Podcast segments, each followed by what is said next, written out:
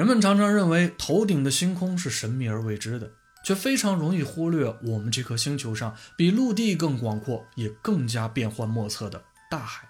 今天我们来讲一个发生在大海中、横跨几十年、离奇而又真实的灾难。一九六八年，以色列从英国购买了一艘改装后的 T 级柴电动力潜艇。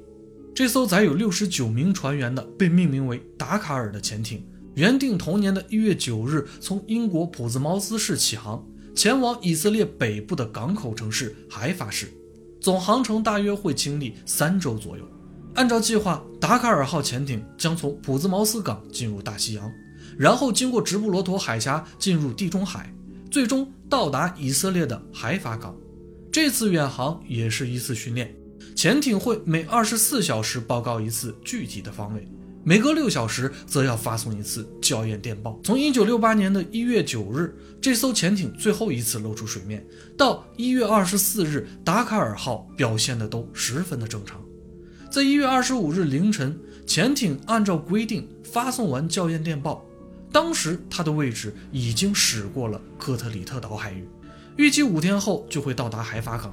就在这次报告没多久后，意外发生了。第二天早上，到了预定接受校验电报的时间，值班人员却迟迟没有收到达卡尔号潜艇的信号。随后，以色列所有的无线电通信设备都开始陆续的呼叫达卡尔号，这期间更是动用了非加密的明码通信频道。就这样。达卡尔号的国际呼叫号 4XP- 杠 Z 在地中海东部海域上空飘荡了整整一天一夜，就连部分路过的船只都参与了这次呼叫。然而，无线电中始终未给出任何的回应。两天后，以色列方承认彻底与潜艇的通信中断。四天后，搜救不得不暂时终止。以色列对于达卡尔号潜艇的搜索在之后的五年内一直在进行。期间有搜救人员发现了达卡尔号的救生浮标，但经过一系列的研究，发现达卡尔号并没有偏离航线，但搜索始终都没有任何的结果。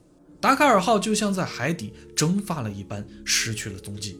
一九六八年的三月六日，以色列方面宣布达卡尔号沉没，全体成员遇难的消息，但具体沉没的原因仍旧是不详。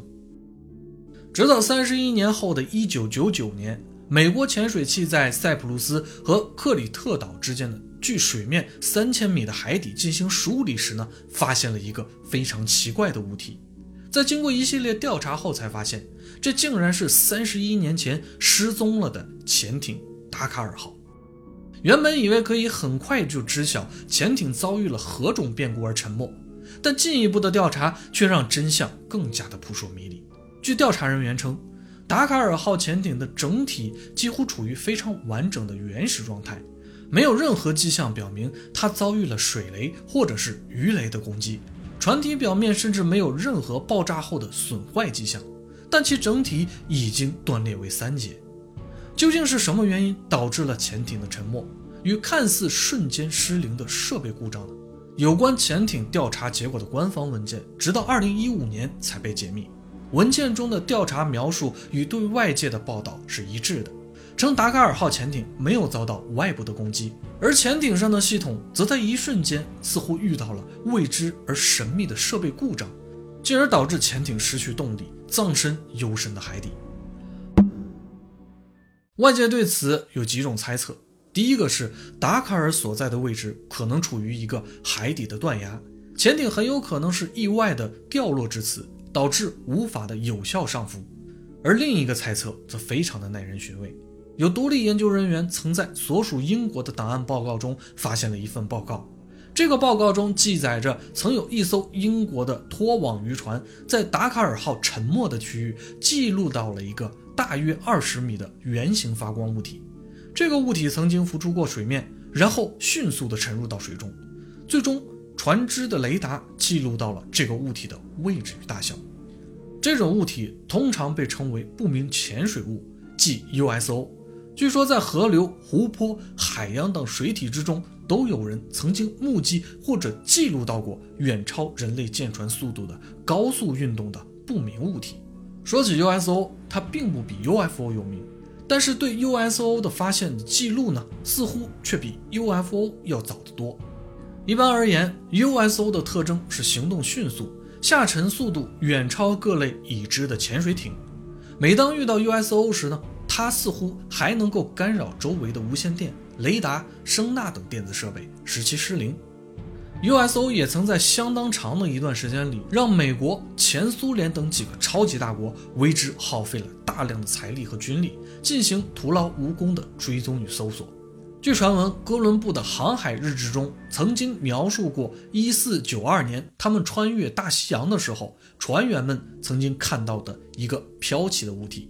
那个物体散发着刺眼的光芒，在空中盘旋了一阵儿，又迅速地沉入到了海中。一九零二年，一艘航行在非洲西海岸几内亚海域的英国货船上，也曾有人目击到过 USO。更有传闻，一九八二年，俄罗斯潜水员在贝加尔湖中曾经遭遇了未知的生命体。当时据说，几名潜水员在贝加尔湖中下潜到五十米深度的时候，突然发现了几个神秘的生物。根据当时队员的描述，这些神秘的生物外形十分的像人。但是身高却已经超过了三米，并且全身都被某种银色的衣服包裹着，且除了头部有半圆形的透明头盔以外，身上再没有其他的诸如氧气瓶等潜水设备。像这样的 USO 事件，在全世界的范围内都有零星的记载。然而，这些离奇的猜测也并没有解开达喀尔号潜艇沉没的谜团。其实，更加令人唏嘘的是，1968年1月27日。